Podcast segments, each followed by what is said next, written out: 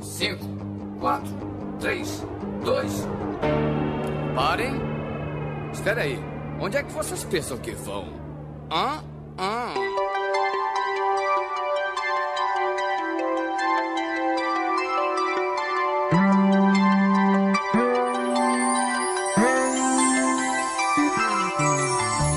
organismos! E aqui quem vos fala é o miserável do Esquilo Norris. E eu só quero deixar avisado que essa é minha última gravação no Brasil. E comigo sempre ele, medíocre de Alexandre Albino! E os meus bonecos palito não evoluíram desde os meus 4 ou 5 anos de idade.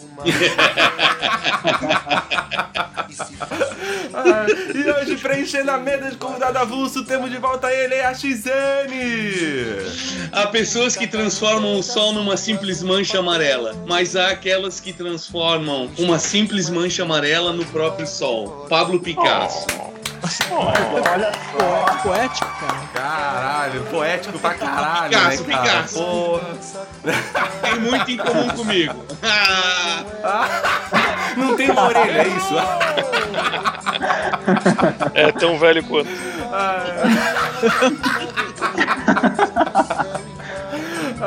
E hoje, estreando no Miserável Medíocre, temos ele, Michel Ramalho! Viu? E esse negócio de desenhar dá dinheiro mesmo?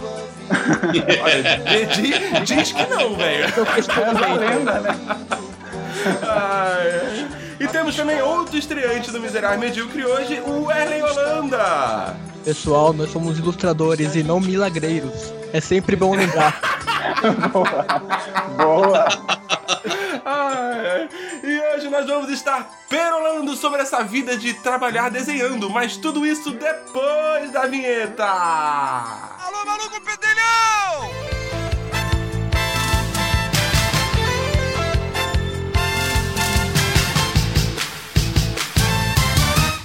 Então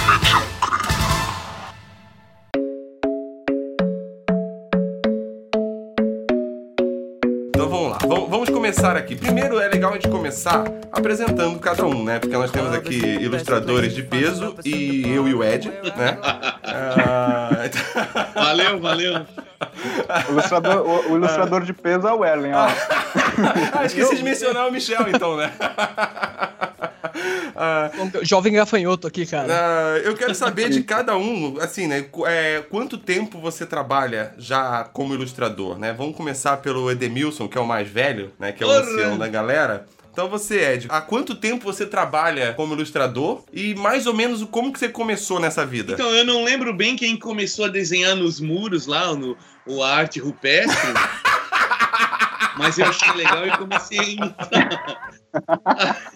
Tipo, porra, a gente usava carvão, às vezes um pouco de, de sangue e tal. Muito. Não, Muito falando mercúrio. sério, é, falando sério, desenhar, eu imagino que todo mundo aqui vai meio que dizer isso, né? O cara desenha desde criança e só não para, né? O cara continua, o cara vai se interessar, vai começar a copiar traço dos caras que ele é fã, que ele admira, os profissionais e tal. E aí vai pegando gosto pela coisa e evoluindo, né? Eu, imagino que esse seja o- mais ou menos o caminho natural, estudar e tal. Que eu ganhar dinheiro, que eu me lembre, eu comecei no ano 2000. Na época eu tinha uma comic shop aqui na cidade de Blumenau e eu tinha uns contatos com uma galera que eu desenhava e fazia várias coisas, fanzine e tal, por conta própria. E eu, mas profissionalmente eu nunca tinha feito nada. Eu estava conectado com a galera aqui da cidade que trabalhava na época com produção de livro infantil, né, cara? E lá pelas tantas eu recebi um convite, ah, estamos apertado num prazo aqui, tu não quer tentar, dar uma força pra gente e tal. E aí eu era um livrinho na época de que ensinava boas maneiras no trânsito, boas práticas, assim, os personagenzinhos guarda de trânsito e tal. Aí eu só tive que treinar, pegar o traço dos caras e dali pra frente foi uma sucessão de jobs que foram me levando até o que eu tô hoje. Hoje eu trabalho no mundo da moda, mas ainda assim faço uns freelas de ilustração. Bacana, Maneiro, bacana, cara. bacana. Então já tá aí um bom tempo no mercado já, né? Já são 17 anos quase, profissionalmente 17 anos quase. É profissionalmente quase 17 anos. O meu primeiro salarinho foi de 200 reais Massa, massa. pra ilustrar dois livrinhos. mas 200 Nunca vou esquecer. Ai, coisa boa. Mas 200 reais nos anos 2000 era, era mais que o salário mínimo, né, cara? Tava bom pra caralho, Era mais então, que o salário mínimo. Mais que o salário Tá um mínimo. ilustrador ainda, cara? É. Tava milionário. Olha aqui, eu nunca vou esquecer da satisfação que eu tive, porque eu cresci é, ouvindo falar que isso não dá dinheiro, que não tem como tu ganhar a vida com isso, porque isso é besteira, e aqueles chavões que as nossas famílias sempre falam, né? E quando eu ganhei o meu primeiro chequinho de 200 reais, eu me lembro que a sensação foi de uma vitória muito grande, porque eu tava conseguindo quebrar toda uma série de paradigmas que eu ouvi uma vida inteira. Pegou em- Chupa, papai e mãe. enquadrou o chupa, cheque, né?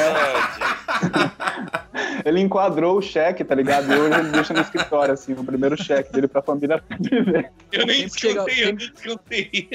Sempre chega alguém ele conta aquela história. Não, esse cara foi meu primeiro trabalho, olha. Eu guardo com carinho. Ah, é, é foda, porque a gente, a gente vive nesse. A gente tem esse padrão, né? A galera tem essa visão, na verdade, que a gente não trabalha, né? Que a gente só desenha o dia inteiro. Que isso não é um trabalho sério, que isso não dá trabalho, que a gente só se diverte no trabalho. Não é que a gente não se divirta desenhando. É claro que a gente se diverte, a gente gosta de fazer isso, né? Mas é trabalho e dá trabalho pra caralho, né, cara? Sim, Com sim, sim. E muita dor de cabeça de vez em quando ainda. Cê- né? Ô, Sim, porra, sim. Pra Sim. caralho. E muitas das dores de cabeça é justamente porque a galera não sabe o trabalho que dá. Exatamente. Entendeu? Então a gente tem muita dor de cabeça por- justamente por causa disso. Os caras falam, ah, só um desenho aí, faz rapidinho aí pra mim, se dá um jeito. Tipo, meu amigo, não é assim que Ou funciona. então o né? famoso, muda aí, muda aí. o famoso me desenha, né? É, Me desenha é clássico, cara. não, não precisa de briefing, não. Senta aí que eu faço do seu lado junto com você. A gente vai conversando, você faz rapidinho, tá ligado? É, Eu já sei o que eu quero já. Já- Quando o cara fala, eu já sei o que eu quero. Aí fudeu, você- cara. ele não faz ideia do que ele quer, na verdade, cara. Isso é que é o problema. É Nenhum, verdade. É foda. E, e você, Michel, como é que você entrou nesse mundo? Há quanto tempo você está no mundo de ilustrador? Bom, foi mais ou menos que nem o Ed aí. Tipo, eu comecei a desenhar desde que me entendo por gente, né? Mas é, eu passei muito tempo sem fazer nada do tipo, cara. Eu me formei no Senai como mecânico de usinagem, vai vendo. Caraca. E É, é quase foi, parecido. com 17 anos eu terminei. É, é- é é próximo. É, ele, também? Você também foi, Ed? Não, não, eu tô dizendo que, que trabalhar com ilustrador e técnico de mecânica é a mesma coisa, dá mesmo. Ah, pode crer. É, só fiquei surpreso pela, pela mudança, mas eu até entendo isso.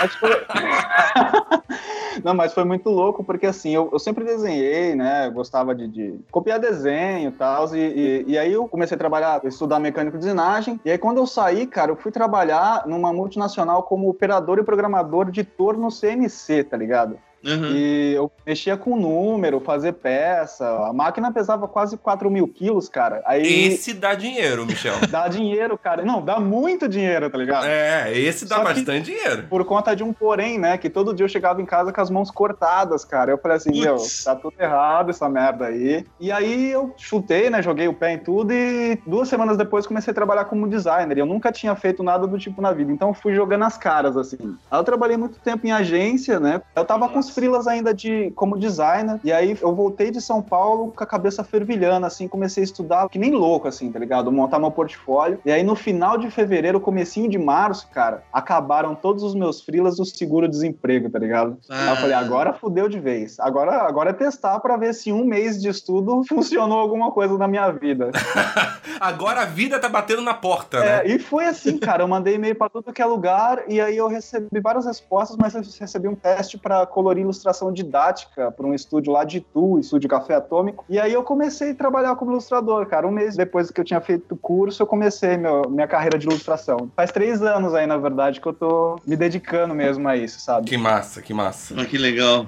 E você, Werlen, como é que você chegou nesse, nesse mundão? O começo da história é meio como é de todo mundo, é. É igual de todo mundo, né? Porque aquela toda criança desenha, né? To- Algumas continuam e outras não, A né? única diferença é que eu fui obrigado a desenhar quando era criança, sabe, cara?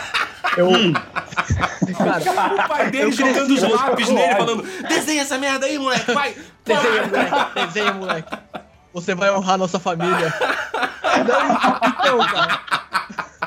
Mas então, é, eu era uma criança muito doente quando era pequeno. Eu não podia ir pra rua brincar, correr, não rolava. Então o que sobrava pra mim era televisão e desenho. Era meio um ciclo. Eu assistia desenho, programas e representava isso nos desenhos. Então meio era o que eu tinha pra fazer quando era pequeno. É, a sua obrigação era a falta de opção, né? E era falta de opção. Era o que eu tinha pra fazer o desenho e eu acabei continuando isso. Mas profissionalmente mesmo, eu comecei por volta de 2011. Era mais ou menos a mesma história do Michel. Eu trabalhava numa numa metalúrgica. Eu moro numa cidade onde é totalmente industrial, assim, é um polo petroquímico. Eu cheguei a fazer inscrição na faculdade de química. Eu iria ser um químico e não um ilustrador. E no dia de começar as aulas, eu falei: o que eu tô fazendo na minha vida, velho? Eu não sei nem fazer conta direito. Eu nunca tirei uma nota boa em matemática. Eu vou fazer química, cara. Então, eu tinha um amigo que ele trabalhava no estúdio e eu mandei o portfólio pra tentar alguma coisa. E, cara, tomei um bolo do estúdio. Nunca responderam e eu falei, velho, eu acho que eu tenho que estudar isso, né? Se eu quiser seguir carreira desenhando. E foi quando eu entrei na Quanta e foi o mesmo choque de realidade do Michel. Eu imaginava que eu desenhava pra caramba e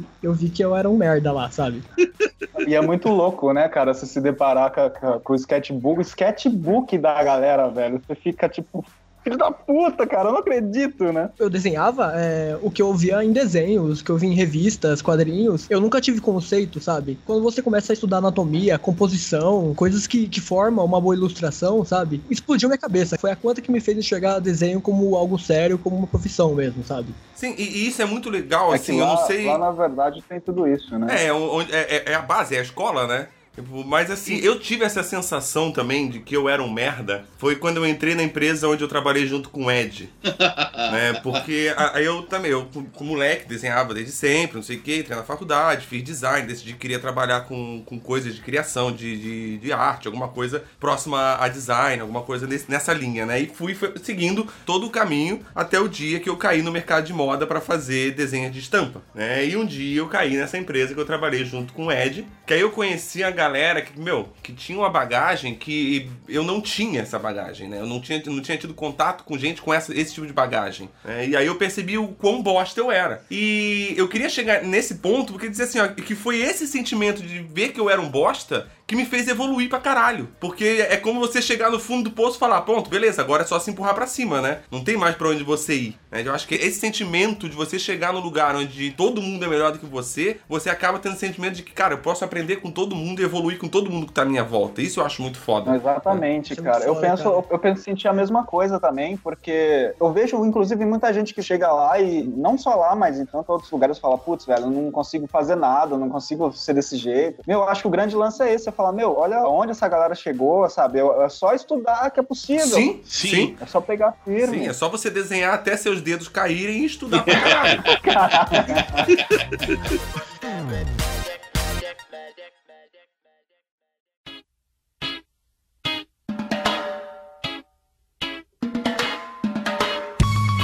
O mais legal no exemplo que eles estão dando ali da Quanta, por exemplo, é que os próprios professores, né, que são profissionais de longa data ali, Marcelo Campos, Roger Cruz, o Eduardo Chaal lá, os caras, Ah, Julia muita Bax ali, é tudo, é tudo gente que eles mesmos falam, eles são os mestres no caso agora, e eles mesmos falam, cara, é ralação, é evolução, é todo dia desenhando, é postando trabalho antigo para comparar o que eles estão fazendo hoje. Não, exatamente, cara. Eu lembro que quando eu tava fazendo aula com o Felipe Watanabe, o Ronan Cliquet, ele chegou Ah. na sala com os originais, assim, cara, e, e aí a gente vendo aqueles originais fodas, né? A hora que o Ronan saiu da sala, o Watanabe falou assim, galera, vocês sabem com quantos anos o, o Ronan pegou o primeiro trampo pra Marvel? A gente, não, né? Ele falou com 17 anos. Eu falei, caralho, velho, como assim? Caralho, mano. Tá ligado? Desencoraja E a questão, caralho, né? a questão da É questão de lá tá dedicação, né, cara? Sim, sim. A questão É do foda. pessoal lá tá no mercado de trabalho lá também, cara, é, acho que isso tem um, tem um ponto forte. Sei lá, eu tive aula de, de artes na faculdade, mas era algo muito acadêmico, sabe? Quando você vê uma galera Sim, que sim, às vezes sim. é da sua idade, cara, e tá inserido no mercado, e que tá fazendo umas coisas muito fodas, é uma outra visão que você tem, sabe? Não parece algo tão inalcançável. Sim, sim. Não, exatamente. verdade. e eu vejo até, até quando a galera que vai fazer publicidade, essas coisas, ou faculdade de design mesmo, que às vezes vai pegar estágio e, e vem conversar comigo, e eu falo, cara, olha, a realidade do, do mercado, não só no mercado de ilustração, né, mas no mercado de design, qualquer mercado, é, a teoria ela é muito bonita, sabe? A teoria é maravilhosa, tudo funciona bonitinho, tudo dentro do prazo, mas quando É. você entra dentro de uma agência, dentro de um estúdio, cara, nossa, ali o bicho pega, ali é. Pauleira, cara. Não, É outro esquema. Ninguém é de ninguém, meu amigo.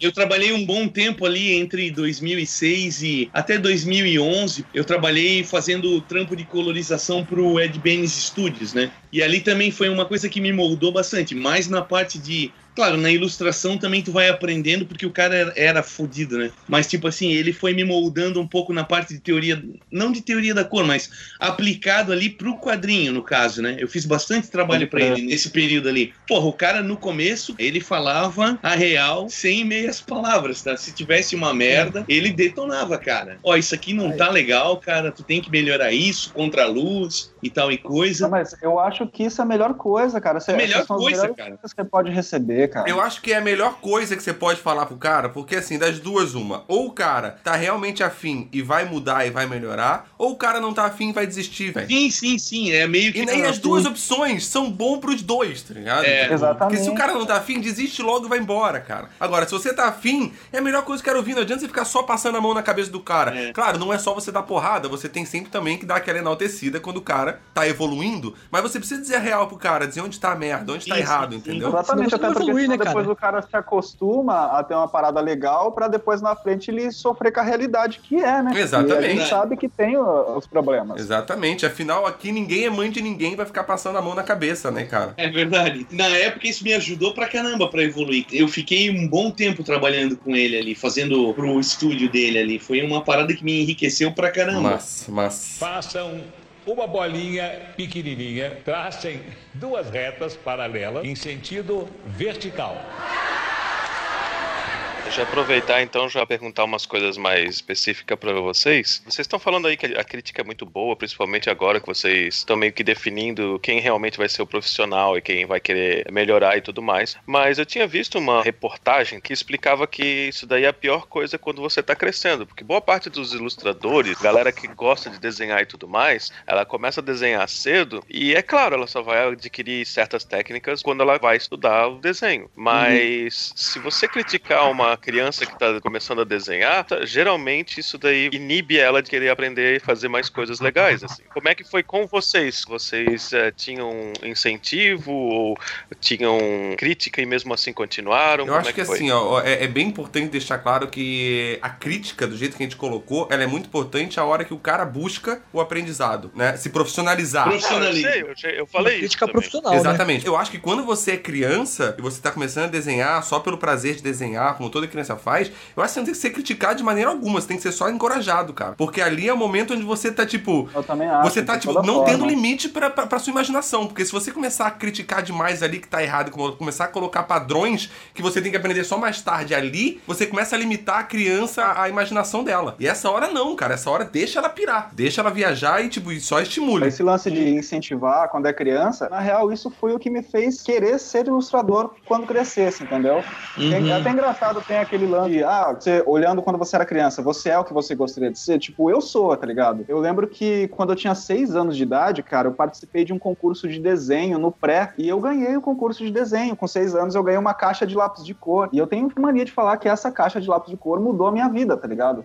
Porque Legal. Naquele momento. É, cara, naquele momento eu falei, meu, é isso que eu quero ser quando crescer. Eu posso desenhar. E aí eu tive, cara, o apoio da minha mãe, né? Do, do meu irmão tudo durante a vida Sim. toda, assim, pra tudo, assim, sabe? Tipo, minha mãe sempre me apoiou muito em tudo. Que massa, Quando eu cara. falei, ó, mãe, eu vou abandonar os empregos e vou fazer o que eu gosto. Minha mãe foi lá e me deu, cara. Ela foi lá e comprou pra mim uma mesa de desenho, saca? Ah, que então, massa, Ah, que cara. legal. eu não posso reclamar de forma alguma disso. Que massa, velho. Que massa. É, isso, graças a Deus, eu, graças a Deus, também sempre tive todo o apoio, cara, em casa. Eu também, com 7, 8 anos, perguntava o que eu ia ser quando crescesse, eu falava que eu ia ser desenhista. Ah, E não que eu seja hoje. Entendeu? Mas eu continuo tentando.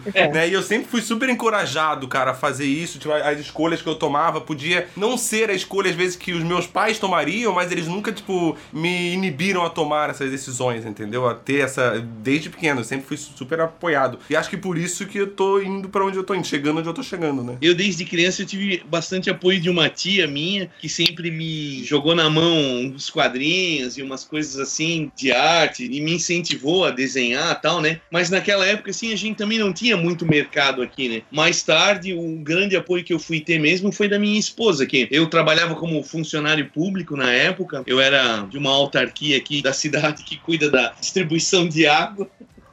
E eu, eu- eu já tinha 10 anos de carreira como funcionário público, né? Um- Numa situação onde eu tenho emprego para a vida inteira, mas um emprego infeliz, né? E quando eu me tornei pai, foi onde que eu achei que, porra, não, não valia a pena jogar fora, né? A minha vida trabalhando simplesmente para ganhar dinheiro e resolvi seguir esse o meu coração, né? Seguir o sonho. E aí eu recebi bastante apoio da minha mulher. E como todo mundo sabe, no, no começo não é fácil, né? Não é diferente para ninguém, acho. Realmente, Tu- cara, é muito tu- complicado, né? Tu tem aquele chequinho todo mês ali bonitinho. E tu tá trocando isso por um mar de incerteza, na verdade. Porque tu nunca sabe se tu vai ter o próximo job, se tu vai ter o próximo cheque, se como é que funciona. E Os boletos não esperam, né, cara? Não, é, não, não. até que isso vire uma roda que gira por conta própria, de dinheiro entrando e, e tu se manter e, e- e conseguir, né? Ir atrás das tuas coisas, da tua vida, enfim. Demora, né, cara? É muita incerteza. nesse Demora, é, vai um, vai um bom tempo, né? Até, É. até as coisas começarem a enrolar direito, né? Você adquirir até um, um pensamento baseado nesse estilo de vida, né? Porque é totalmente diferente de você ser um funcionário. É verdade? Sim, vai um bom tempo até você entender o como funciona. É, Tem todo um exatamente. processo, porque assim, você decidir fazer isso, se você de repente decidiu, ah, você é autônomo, trabalhar em casa só como freelancer, ilustrador, beleza. Só que tem toda uma parte administrativa e burocrática que você tem que saber fazer, entendeu? Não adianta você achar que Sim. você só vai fazer os seus desenhos. No começo, se você não tiver alguém fazer isso pra você, você vai ter que Sim, fazer, exatamente. entendeu?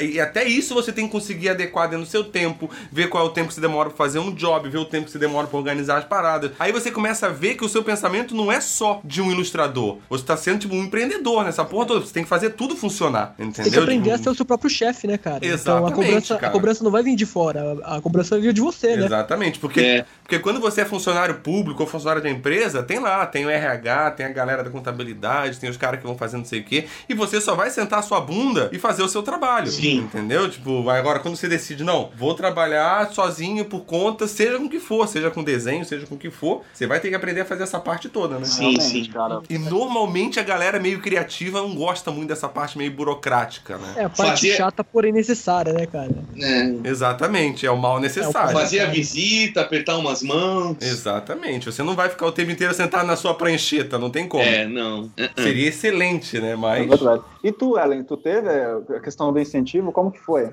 Foi mais ou menos como você, assim. Quando eu era pequeno, acho que, cara, eu tava no maternal ainda, pré-escolar, algo assim. E a professora chamou minha mãe pra uma reunião lá e tal. Eu falei, cara, fiz merda, me fudi, né, cara? Com 5 anos de idade, a professora chama minha mãe pra, pra ir pra escola. Eu sou o pior aluno, né? eu, sou, eu sou uma vergonha.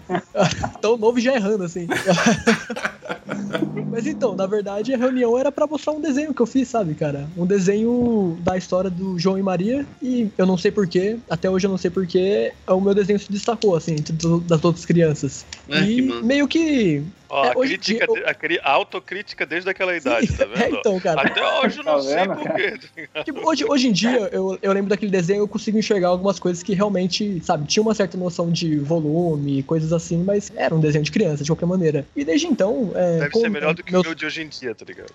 É, é desenho de, de- uma criança que, tipo, já só tava fazendo isso da vida, né? Mas Eu tudo não bem. fazia bonecos de palito, eram formas, pelo menos, então já era, já era uma coisa mais evoluída. Mas,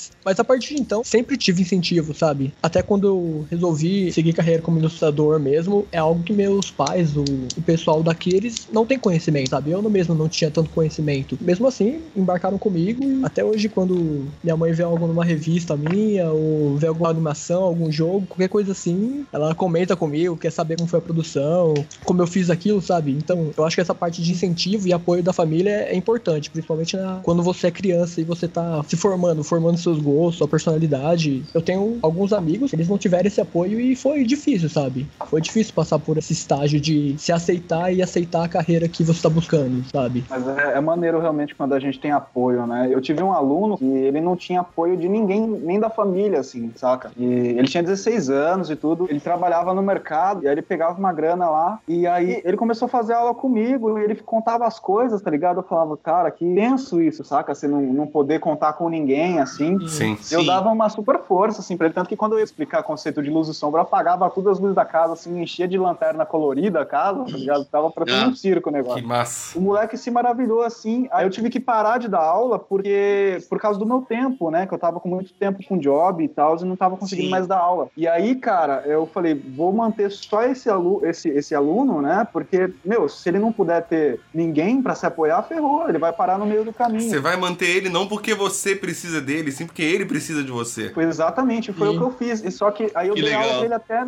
até na época que eu mudei de cidade, que eu mudei de cidade agora em abril, e aí, há uns três meses atrás, ele me mandou uma mensagem me agradecendo loucamente, assim, que tinha saído uma matéria no jornal municipal, assim, falando sobre as artes dele, ele veio me agradecer. Eu falei, cara, tipo, Que eu massa. fiz a minha parte. Que sabe? da hora. Ah, que Mano. foda, Muito mano. Eu acho que essa é a melhor recompensa, né, cara, pro, pro nosso Sim, Com trabalho. certeza, com certeza. Quando você realmente vê que você tá. Você fez diferença, você mudou a vida de alguém, assim, sabe? Pois é, cara, se você não tiver apoio de ninguém no, no, no começo, né, quando você tá ali se esforçando pra fazer uma parada, você se sente meio que você não faz diferença, né? E eu acho que todo mundo que mexe com arte, de qualquer tipo, né, seja música, ou atuando, ou escrevendo, ou desenhando, quer fazer alguma diferença no mundo, né? Quer deixar um pedacinho seu ali pra, pra, pra mudar alguma coisa. Sim, cara. Sim, sim. Mas.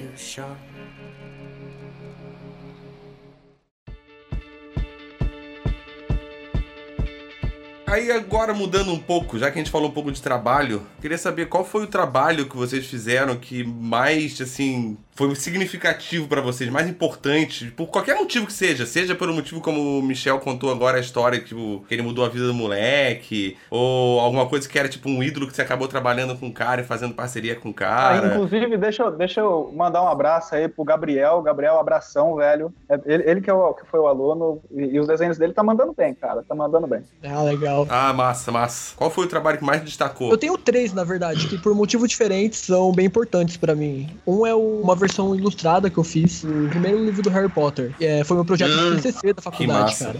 Que legal. Depois eu-. Depois eu mando pra vocês, pra vocês verem aí. Pô, manda, cara, que massa. É, Massa. e a ideia foi adaptar o primeiro livro do Harry Potter por uma linguagem infantil, só que para crianças de 5 a 8 anos de idade, sabe? Uma criançada que não tem acesso ainda ao tipo de leitura que são os livros. Foi um projeto foda, assim, de pesquisa, de ilustração mesmo, de produção. E foi um projeto que deu uma visibilidade boa pro meu trabalho, pro trabalho do meu grupo da faculdade. Foi algo que fez muita diferença. É, só, só de você trabalhar com o nome Harry Potter, já vem uma responsabilidade É, nos ombros, Me né? marcou muito mesmo, porque esse projeto fazem dois anos que eu fiz. É, e até hoje eu recebo mensagem no Facebook de mãe, sabe? Falando pra mim onde eu compro o livro, porque minha filha tem 5 anos de idade e eu queria muito mostrar Harry Potter pra ela e ela não lê ainda, sabe? Tipo, massa. é algo muito legal tá passando isso pra outra geração, sabe? Putz, que gostoso Que isso, massa, né, cara? É. Cara, é muito legal. Foda. Porra, foda. muito, muito. Mas. O, bom, se- eu posso falar os três aí?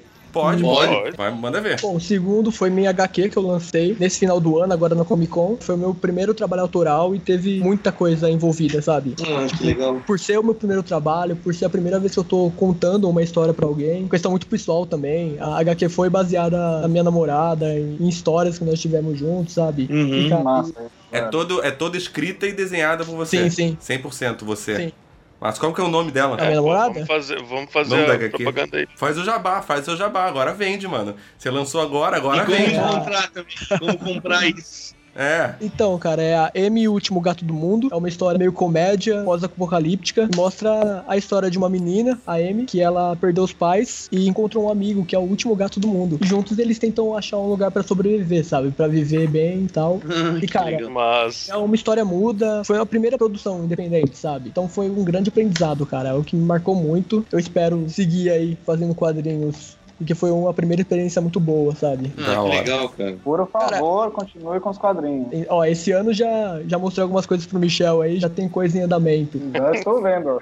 Massa, massa. Da hora, da hora, da hora. Ah, quando lançar, você volta aqui Sim, e sim. vende aqui de novo daí. Beleza, cara. Da hora. Então- Ah, e tem mais um, tem- falta um trabalho seu ainda. Você falou que tem, já eram três os mais importantes. Esse é o que mais marcou, deixei por último porque foi o melhor mesmo. Foi um projeto que eu fiz junto com o Daniel Vu, que... Michel, você participou do Fazendo Qual Possível? Não, Tô não fazendo- participei, velho. Aí agora toca a música do Forever Alone. Michel indo pro canto chorar sozinho. Hello, darkness, my old friend. Na- Ah, aí a câmera afasta, o Michel chora, uma lágrima escorre pelo seu olho esquerdo.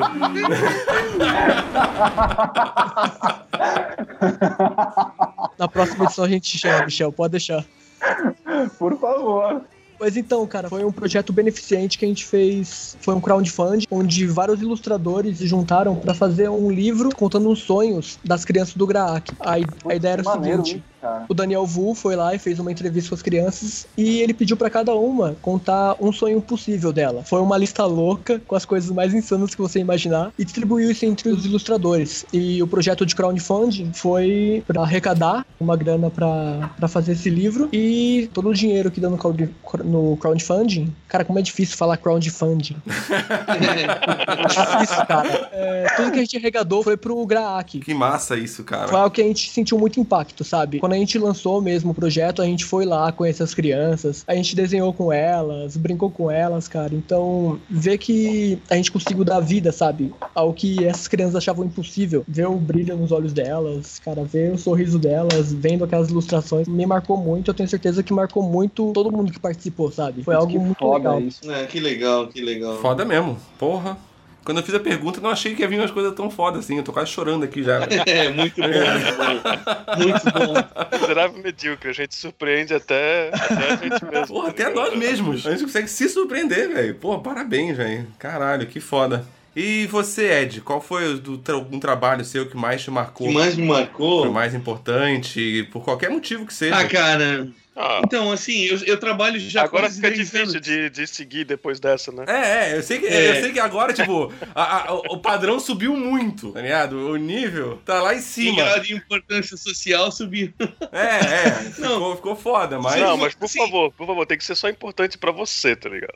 É, independente do motivo. Precisa... Eu acabei de fazer um desenho do Batman aqui enquanto eu escutava essa história. Eu achei muito massa. eu, trabalho. ó, Eu trabalho já há quase 10 anos dentro do setor têxtil do universo da moda. Ali eu, eu realmente eu fiz bastante coisa bem bacana, assim. Desde as próprias coleções até participação em SCMC, eh, eventos de moda, né? Fazendo é, ah, fazendo mural, fazendo ambientes ali, né, e tal. Mas assim, dentro do universo gráfico, uma coisa que eu vou citar, eu já citei na verdade no começo do programa, foi o primeiro livro infantil que eu ajudei a fazer lá em 2000, da coleção do- de trânsito aqui para uma editora que nem existe mais aqui de Blumenau, por conta de ter marcado assim a minha estreia profissional, de eu ter ganho grana, né, alguém ter me dado um cheque, de eu ter ganho dinheiro fazendo desenho e também uma coisa que, que me marcou bastante foi em 2011 eu tive a oportunidade, na época eu fazia bastante coisa pro, pro Ed Benes ali, eu cheguei a fazer, já agenciado pelo Joey Prado ali, um breve período ali que eu trabalhei com a, com a agência do que o Joey Prado trabalhava ali antes da Chiaro Escuro ali, que me fugiu o nome agora também. Tá sabendo bem, tá Tá É a difícil. idade, é a idade. É. É, a idade, é normal. Era arte comics, né? Era arte comics. Eu trabalhei um período ali, eu, eu cheguei a colorir algumas coisas do Super-Homem, de edição do Super-Homem, do Superman. Eu fiz cards pra descer. Foi uma época bem legal, assim. E, e em 2011, que eu tava fazendo bastante coisa pro Ed Benes, eu colori as cinco páginas que ele desenhou pro MSP Novos 50, que era o terceiro volume, né? Originalmente era uma trilogia, era uma capa vermelha e uma capa amarela do Maurício de Souza, que era aquele projeto onde que o autor escolhia um personagem e poderia desenhar, escrever e desenhar o que ele quisesse, né? No estilo dele, no caso. E eu fiz as cores. Foi uma época bem legal, assim. Eu já tava meio um pouco cansado de trabalhar com quadrinho, assim, que era meio pesado e, e não tava mais conseguindo conciliar com outras coisas. Mas aquilo ali eu, eu foi uma coisa assim que eu tremi bastante na hora de fazer, assim, dada a importância do nome, né? Maurício de Souza. E acabou ficando bem legal. A gente teve um contato bem próximo com o Sidney Guzmán ali, de- na edição, cuidando de tudo. E quando saiu, eu lembro que os, os caras levaram para o Sidney Guzmán e mais alguém deram uma entrevista no programa do Danilo Gentili, falando do MSP e tal. E eles e apareceu, lá, eles mostraram no telão lá a página inicial da história do Benes, com as minhas cores, assim. E daí também Pô, foi uma coisa foda. assim, que me deu um, um certo orgulho, assim, foi bem legal. Foi um projeto bem bacana, assim, que rendeu algumas coisas, assim. Tem- Tenho bastante orgulho de ter É, o MSP é um projeto que deu bastante frutos pra todo mundo, né? Pra É, pois você, é, pra eles, pra todo mundo. Porque tá aí fazendo Foi- sucesso, sendo do caralho até hoje. isso. Foi tão É legal, legal que que... eu acho que o MSP também direcionou, é, deu, deu chance para muita gente que nem participou, na verdade, porque mudou a, a visão de muita gente sobre quadrinhos, Sim. né? Sobre Turma Sim. da Mônica e sobre várias coisas. É, a primeira Sim. coisa que o MSP fez foi catalogar todos os quadrinistas brasileiros. Foi o que É. ele fez, cara. Tipo, depois disso, ele começou a pegar os caras e botar pra fazer as histórias do estilo deles e, lança- e fazer a graphic novel. E que tá ficando cada uma, uma mais do caralho que a outra. Teve um, desto- um desdobramento muito foda e que ajudou, a, né? Apesar de ser uma jogada comercial tal, tem esse lado, mas, porra, acabou fazendo um bem, né, pro, pro nosso mercado brasileiro de quadrinho. né? Mas tem a jogada comercial. Claro, a gente vive no capitalismo, Tem que ter, caralho. Tem que ter, cara. As pessoas precisam pagar É. as contas. Lembra lá no É. começo, a gente dizendo que os boletos não esperam? É, não, eu, eu, não, eu, não falo isso, eu não falo isso como crítica, eu falo isso no sentido de que tem muita gente que ataca, né? Critica de lado, ah, né? sim, sim. É, e eu acho injusto também. Eu acho que no final eles acabaram fazendo uma coisa foda pra caralho. Entrando nesse assunto, vocês já encontraram profissionais, ou acho que não posso nem chamar profissional, mas artistas talvez, que justamente não quiseram entrar no, no ramo profissional porque não queriam ganhar dinheiro com isso, mas queriam que a sua arte fosse vista ou alguma coisa Tem, assim? Tem, tem, conheço, conheço, sempre tem. Aí o cara vira artista plástico, ermitão, que vive na casa dele, tem a hortinha e, e pinta os quadros dele. Tem uns caras assim. Eu conheço uma pessoa, o cara, quando eu, eu, quando eu o conheci, isso lá pelo final dos anos 80, início dos anos 90, o cara já era foda pra caralho, ele já tava super conectado com a distribuição de quadrinhos estrangeiros, autores, coisa que eu nunca tinha ouvido falar, que ele me apresentou, e ele era um cara muito foda já naquela época, e o cara se recusava a trabalhar com, vender a arte dele, no caso, radical, assim. Na época a gente trabalhava como bancários. É, mais tarde o cara saiu, foi trabalhar numa fábrica aí no, em turno, primeiro turno, de uma fábrica numa outra cidade. E o cara totalmente. Tá, daí-. Tá, mas daí ele parou, ele continua Não, desenhando. ele faz fanzine, ele faz fanzine, ele faz a mesma coisa que ele fazia naquela época. Fanzine, faz capa de, de fanzine de amigo, faz fanzine próprio. É um cara com nível pra trabalhar ah, em editora de outros países, não tô nem falando só de super-herói. O cara é muito bom, só que ele se recusa, cara. Ele se recusa a fazer Caraca, velho. uso comercial da arte E dele. vocês acham que isso é mesmo meio exagero? Como é que. Ah, cara, eu, eu não acho que seja exagero. Eu acho que até é super válido. Eu vejo isso não só por conta de, de- Nem falando só de desenho, mas de qualquer profissão, saca? Tipo, na época em que eu era designer, eu lembro que eu também, antes de começar a ilustrar, ainda abandonei a profissão e fui mexer com diagramação em jornal. E nessa Uhum. mesma época, eu tinha uma banda de rock e eu ainda tocava na orquestra, assim, saca? Então, tipo, eu fazia um bilhão de coisas ao mesmo tempo. E ainda comecei, Nossa, tava vira nos começando a 30, hein? desenhar. Era bem foda, assim. Então eu tive que abandonar tudo pra mexer só com desenho. Eu tocava na orquestra da cidade, então eu poderia ganhar grana tocando na orquestra, qualquer coisa do tipo, mas hoje é, eu também me recuso porque eu quero fazer outras coisas, né? Que eu quero desenhar, que é o que eu amo, mas a música, por exemplo, a música eu não abandono é, de forma alguma, assim. Só que hoje pra mim é só por hobby, só por prazer mesmo, saca? Eu acho que muita gente vê algum- alguns tipos de arte como uma fuga realmente, né, cara, pra Sim. mente, assim. É por isso que eu faço podcast. Porra. Que dinheiro não vai dar nunca, hein? É, é isso que eu digo, porque é só por ideologia que eu faço isso aqui. Eu tô aqui por pura ideologia, porque eu amo a mídia, entendeu? Eu tô aqui, eu, eu respeito meus 12 ouvintes e tamo junto, velho. Tamo junto. É porque você é famoso, Esquilo. Opa! É, por gentileza, moça, desenha aí um objeto que vocês sabem. Ô, Michel, você tem mais algum trabalho que você gostaria de mencionar, que foi importante pra você? Teve alguns trabalhos que foram muito importantes, assim, que eu lembro que quando eu comecei é, a ilustrar, eu lembro que eu coloquei como meta pra mim que em 2015 eu tinha que fazer uma ilustração para a revista Recreio. Era a minha meta pra pra me considerar um ilustrador. assim. Ah, que massa. E pois é, cara, aí eu foi, foi, era bem específico. Aí eu coloquei, colei na parede, assim, tá ligado? Na minha frente, assim, pra olhar aquilo todo dia. Aí eu comecei a batalhar pra caralho, assim, e em março deu certo o pessoal me chamar pra fazer, cara, uma ilustração do, de uma matéria dos irmãos Green, tá ligado? Foi foda pra caralho, assim. Eu fiz a ilustração, eles começaram a gostar. Na semana seguinte, eles me chamaram pra fazer a matéria principal, e na outra semana, eles me chamaram pra fazer a minha primeira capa, assim. Então, o meu terceiro trabalho pra recreio foi uma capa. Então, pô, Ah, era meu primeiro trabalho que ia circular nacionalmente, isso foi muito foda, assim, pra que mim. demais. Mas o trabalho que mais me marcou mesmo foi o, o Aiwana Bidino, que eu fiz no ano passado, né? Que ele começou a rolar no começo do ano, na verdade, porque Que é daoríssima. É daoríssima. ele não era pra ser um projeto.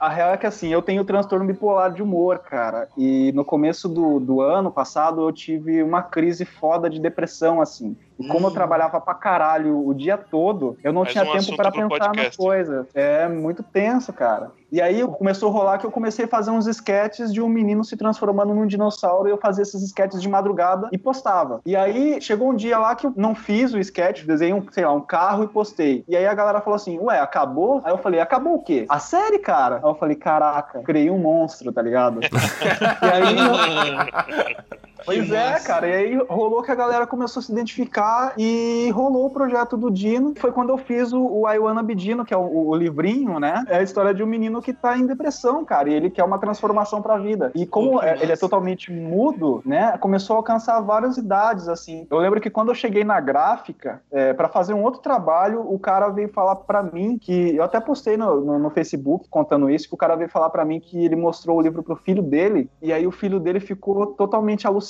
assim. O filho dele de 4 anos, não, 9 anos. Diz que ele perguntava pro filho qual que é o seu sonho. Ele falava, eu quero ser um dino, tá ligado? E o moleque fissurou, assim. Eu falei, cara, como que é possível mudar, né? É, você conseguir alcançar tanta gente e falar tanta coisa, Sim. sei lá, passar. Sim, sim, ah, sim. porque eu tava com muita dor, né? Eu tava com uma dor muito foda e, e de repente consegui levar um pouco de alegria através disso, sabe? Então o, a- o Dino foi uma espécie de libertação pra mim. Eu peguei toda a dor que eu tinha e transformei numa coisa que fosse boa pra mim e pros outros, assim, que acabou sendo, né? Então pra mim, por isso ele foi muito importante. Massa, eu achei da hora pra caralho. Pô, que legal. Rock and roll. E vai ter a HQ, né? Que a HQ vai ser o que acontece depois que ele vira o Dino. Então essa HQ, na Ah, verdade... que massa, velho. Queremos. Ela é Tô toda esperando a minha aqui, hein? Então, eu, eu tô louco pra terminar logo isso. Ela vai ser toda baseada nisso, né? Que é a visão de uma pessoa que tá em depressão, na verdade, entendeu? Só que é, é, é de uma forma leve, entendeu? Pra mostrar que é, a dor existe, ela tá ali, né? As pessoas sentem isso, é um problema como qualquer outro. É, tudo é possível de superar, né? Tudo na vida é passageiro, cara. Tudo é impermanente, né? Então eu quero poder passar um pouquinho disso. Então, sei lá. Porra, tô chorando de novo. Ah, muito legal, muito legal. Oh. Porra, que foda, tá, tá, tá emotivo esse programa, velho. Eu não sei se tá misturando com o fato de eu estar indo embora viajar e tudo isso acontecendo na minha vida.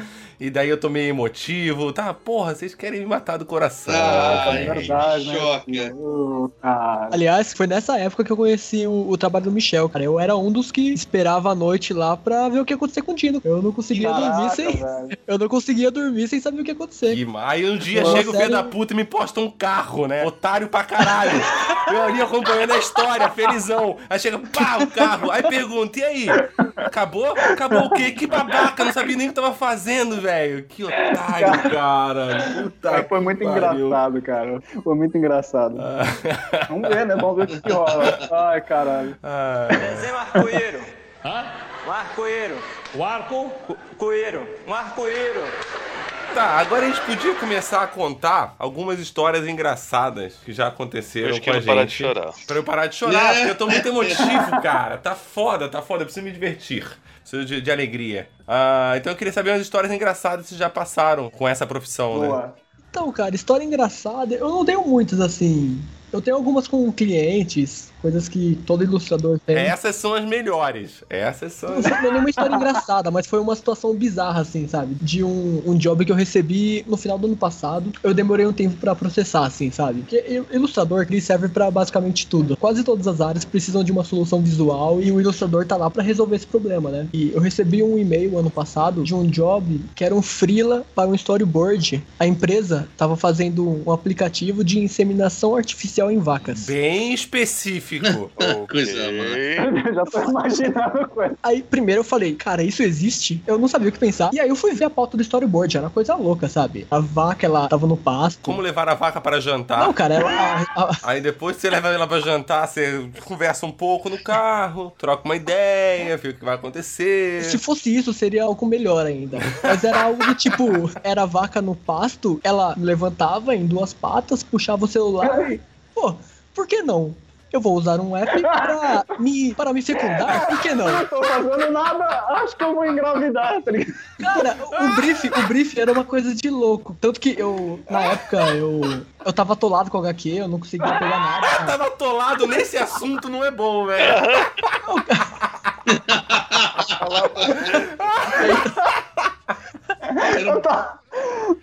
Ai, caralho, velho. Uma coisa profunda. Ah, prossiga, prossiga, prossiga. Eu tava sem tempo nenhum nessa época, tava foda mesmo. E quando rola um freela que eu não consigo pegar, eu sempre indico com uns amigos meus, né? E todo mundo que lia esse briefing falava, cara, what the fuck? Não, eu fico pensando você escolhendo pra quem você vai indicar esse trabalho. Então, O cara pega assim, tá, eu vou indicar isso aqui. Não é pra qualquer pessoa que você pode indicar isso, cara. Tem gente que vai se ofender se você indicar isso pra ela, cara. Não, eu já falava, você quer um freela? Aí a pessoa falava, quero. Se prepara, porque talvez a, a- a coisa mais bizarra que você já viu. É é foda esse Frila.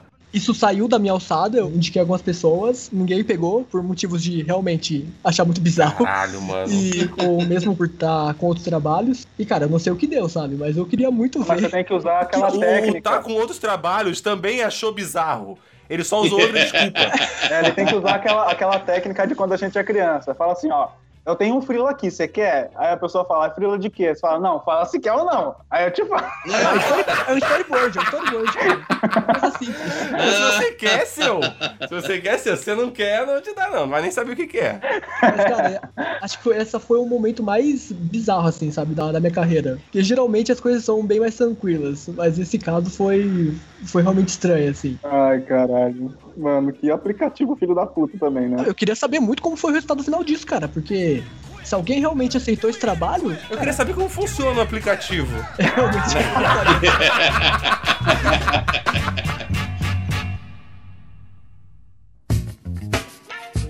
Mais histórias engraçadas, gente. Alguém tem alguma história engraçada que lembrou e quer contar aí? Posso contar? Ó, É o seu momento. Brilhe agora. Vou contar. Teve uma época, é, um, pouco antes de eu começar a pegar firme em ilustração infantil mesmo, quando eu tava começando no mercado de ilustração, rolou um teste pra quadrinho por uma editora americana. Só que era que quadrinho pornô, cara. opa!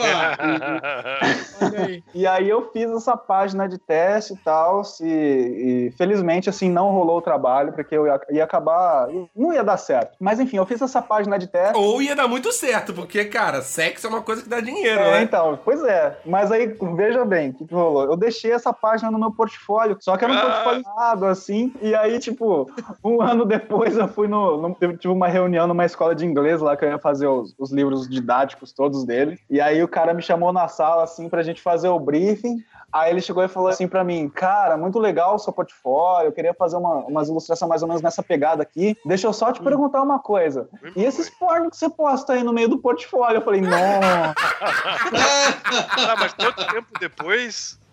um ano depois quase, velho. Ai, Caralho! caralho, velho. Agora tu deve ficar se lembrando assim de outras reuniões que tu tivesse durante esse um ano, pensando assim, ó, será que de repente eu não consegui aquele, aquele freela ou aquele coisa, justamente porque eles foram lá e viram isso no meu portfólio? Pois é, pois é. E O cara, pior, o cara tentou fazer ilustração cristã, aí não conseguiu.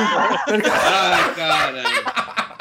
E, tipo, e a página é mó pesada, mó explícita, tá ligado? E, e- e esse negócio que, que ele falou é bem isso, porque, tipo assim, é, eu sempre tive uma. Eu, eu sempre gostei de desenhar gente pelada, cara, não adianta. Eu, eu acho Opa! maneiro. Gente pelada, aí, gente é, pelada amarrada. Imagina tu ser filho ou neto do, sei lá, de alguém como Milo Manara, por exemplo. Caralho, velho. Cara, Aí tu olha os desenhos do vovô e, porra, deve rolar um. Legal, né? Deixa eu vou, eu vou ali no banheiro e já volto, vô. né, de emoções.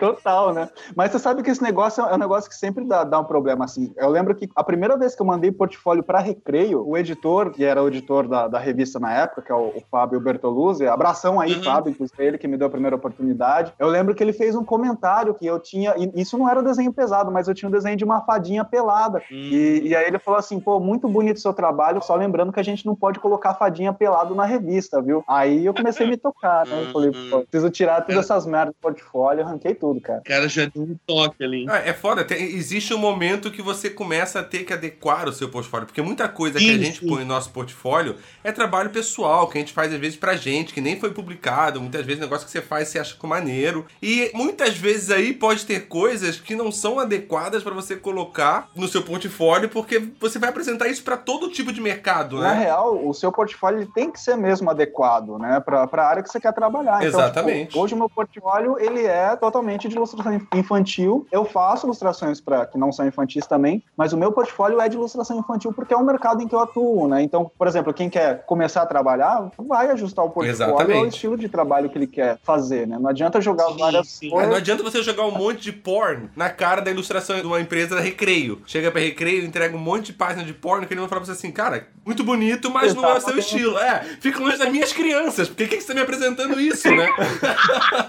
Fique longe da minha Isso é muito importante também, porque dentro do, da, de ilustração existe um escopo enorme, né? De, de áreas, de, de estilos. É muito importante você escolher uma área, escolher um- uma pegada que você quer, uma vertente, né? E você adequar seu portfólio a isso. Porque às Não, vezes isso até pode complicar pra É, e você. aquilo que você mesmo falou durante o programa, né? Que, tipo, todos os mercados, todos os ramos acabam precisando de algum momento de um ilustrador pra resolver um problema. Entendeu? Então, de uma certa forma, você pode trabalhar em qualquer área, cara. Sim. Desenhando qualquer tipo de coisa. Você pode fazer de desenho científico pra livro didático a pornô explícito. É, isso Na é real, verdade. É bom Ali, você direcionar sempre, né? Claro, claro. Você tem. Não adianta você querer abraçar o mundo com as pernas, né? Foca e vai, mano. É, sempre tem aquela coisa que te chama mais, que é- você É. vê que é a sua pegada. Sim. Ali pelo anos 2000, 2001, eu trabalhava numa editora aqui de Blumenau. A gente tava fazendo uma coleção que era baseada num famoso personagem que tem um parque aqui no, no estado de Santa Catarina. Eu tava fazendo Já as ilustrações. faleceu? Já faleceu. Eu tava fazendo as Que anda de cavalo, Andava de cavalo. Eu fazia as ilustrações. usava chapéu. É. O, o nome dele coleção- possivelmente era Humberto. Eu, iam ser uma, ia ser uma coleção, uma maletinha com 12 livros. Cada livro ia focar num determinado setor do parque. Iam ter os piratas, com uma história de pirata, ia ter o Velho Oeste, ia ter o.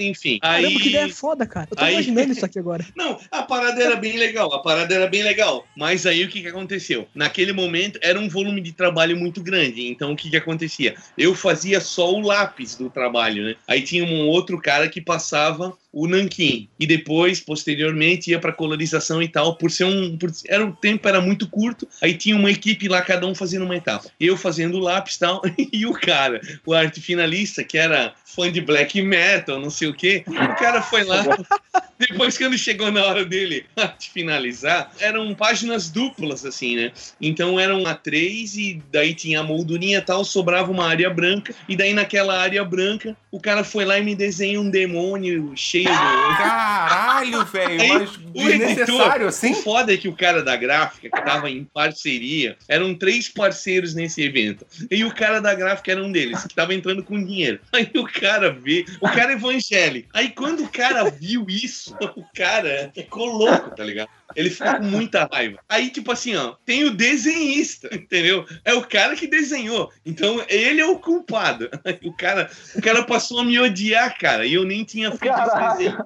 E ele passou. Ah, e a partir daquele momento ali, os caras começaram a me cortar, cara. Ele, ele, ele pressionava ali o estúdio Caralho. pra não me dar mais velho. trabalho. Por conta de que eu Caralho. tinha ligações com Satã e tudo, tá ligado? É, cara. É porque você é satanista, seu satanista do caralho. Por isso que você tá vivo até hoje aí, ó. Você tem pacto com capeta, né, o seu capetoso do caralho. E aí eu me fudi um período, cara. Eu fiquei um período foda, sem trampo, rebolando pra caralho. E daí, porra, passou a maior cara pra eu descobrir. Alguém lá me falou: Ó, o que acontece é que o fulano viu aquele teu desenho lá, e daí ele não quer mais que tu trabalhe em. Aí eu, porra, mas que desenho? Caralho, velho. Aí não era nem eu que tinha feito, tá ligado? E aí eu fiquei uma cara, velho, rebolando sem trampo ali com eles pra, por causa de uma besteira dessa. Caralho, velho. Não, agora eu fiquei até com medo depois dessa história aí, porque na a entrevista que eu dei lá na Pixel Show, falando de ilustração infantil, desenhando o Dino, eu fui Aham. assistir, eu tô com uma camiseta com bafomé, tá ligado? Bem grandão assim no peito. tá ligado? Porra! Caralho, eu falei, mano. O foda é que a gente tá sujeito a, a julgamentos que a gente nem faz ideia de que existam, né? Isso é Não, realmente. mas sempre vai existir. Essa questão que, tipo, agora eu tô fazendo essa série, tenho postado uns estudos aí de desenho de Shibari, né? Que é o Uhum. pessoal amarrado e tal. E aí agora eu vou ter que, realmente eu vou ter que tirar os desenhos da minha página e vou montar uma página específica só pro projeto, que vai ser um projeto que vai rolar esse ano. Sim, sim. Porque tem um monte. Exatamente, vou usar, acho que eu vou usar Mica Ramalho, aí ninguém vai saber que sou eu, tá ligado? Mas é, é que também tem muita criança que deve acompanhar seu trabalho, entendeu? Justamente por causa da recreio, por causa dessa referência, não é legal você, tipo, ter um, você fazer esse tipo de desenho e jogar na cara delas isso sem elas te pedirem pra você jogar na cara delas. Exatamente, cara. Por mais que não, não tenha nada explícito, né? Vai ter um- uma página específica. Provavelmente eu vou, eu vou linkar a algum pseudônimo para o que eu vou criar pro projeto, para não ter o problema que tinha com aquela página porn, porque quando a pessoa digitava meu nome no Google, ela era uma das primeiras coisas que aparecia porque era muito visitado, entendeu? Tem um nome bom, senhor Punheta, põe. Senhor Poeta. Caraca.